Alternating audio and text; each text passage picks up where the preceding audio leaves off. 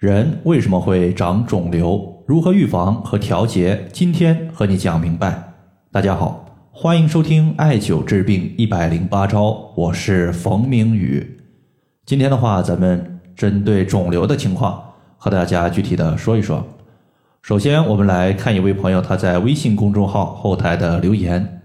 这位朋友他是这样讲的：“他说，冯明宇老师。”我的父亲做了一个肿瘤的切除手术，最近又复发了，但是这一次真心不想再继续做切除手术了。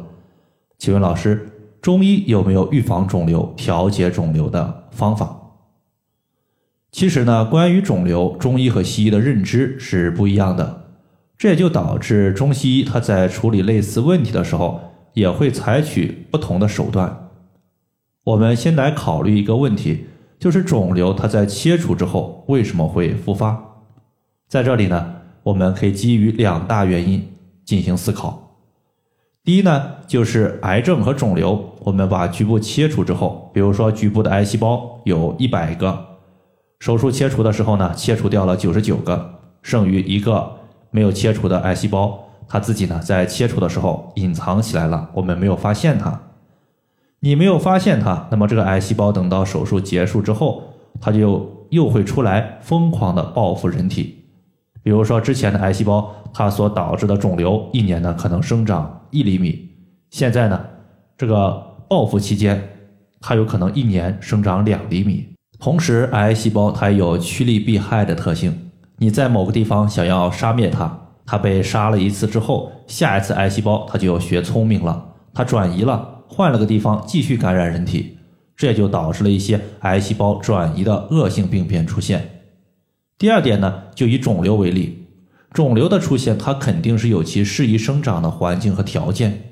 虽然说我们可以切除肿瘤，但是肿瘤它生长的土壤并没有发生彻底的改变。俗话说“野火烧不尽，春风吹又生”，他说的呀，其实就是这个道理。接下来呢，我们从中医的角度来聊一聊肿瘤的出现和预防。首先呢，我们说三个字，叫做因成形。大家记住了，中医对于肿瘤的问题呢，一般它是归结于痰核裸粒的范畴。痰核裸粒呢，其实就是中医的一种病症，和现在的肿瘤、癌症有些类似。如果你不了解什么是痰核的话，我相信大家对于痰湿一定是不陌生的，因为湿气在体内积聚，久而久之呢，会形成痰。痰它有有形的，也有无形的。有形的痰，它最典型的就是我们咳嗽的时候咳出来的痰。那么气，它一般都是无形的，比如说空气，它是看不见的。那么湿气，我们把它称之为气，肯定呢也是不可见的气态。那么当湿气积聚之后，形成了。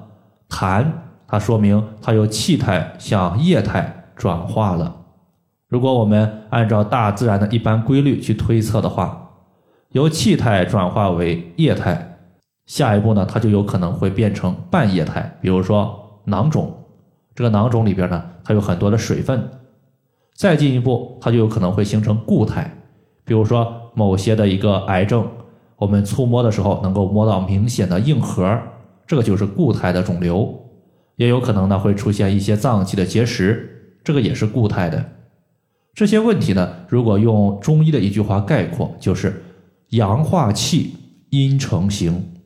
一个人体内阳气不足，阴气太重，就有可能出现湿气转化为痰湿，痰湿聚集形成痰核，最后呢导致肿瘤、囊肿等多种情况的出现。所以要解决此类问题。个人的阳气必须充盈，而阳气对于阴气会形成克制的效果。所以呢，想要避免肿瘤问题的多发，要避免阴气的积聚，要促进阳气的生发。那么，如何补阳气呢？在这里，我们重点说三个点。第一呢，就是用经络穴位。那么，我们用什么样的穴位补阳气效果最好？我们要知道。督脉统摄人体一身之阳气，所以呢，督脉上的穴位它大多数都有补阳的效果。比如说，在第七颈椎下方的大椎穴，大椎穴呢，它归属于人体的督脉，肯定呢可以起到补阳的效果。同时呢，它也是我们手足三阳经的交汇穴，所以大椎穴我们也称之为阳中之阳，它扶阳气、驱寒邪的效果可见一斑。第二个呢，就是运动。中医也经常说“动则生阳”，适量的运动可以提升自我的阳气。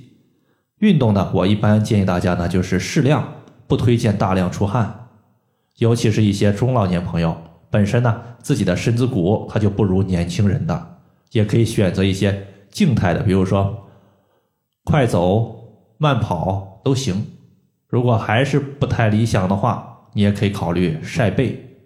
因为督脉它其实就是背部的脊柱，在太阳光比较好的时候呢，我们尽量的让太阳尽可能的晒到我们的背部，也能刺激我们的督脉，提升自我的阳气。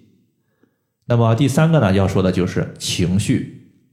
如果说上面的经络穴位和运动的方法属于是补阳气的话，那么调节自我的情绪，它就是避免阴气积聚的一个方法。因为很多朋友呢，平时看似呢不生气、不易怒，但是自己容易生闷气，遇到不开心的事情就喜欢呢一个人默默的承受，而生闷气它是特别容易导致阴气积聚的一个情况的，所以呢，我们一定不要生闷气，务必做好自己心态的调整，宁可和别人吵一架，也不要一个人单独的默默承受不说话。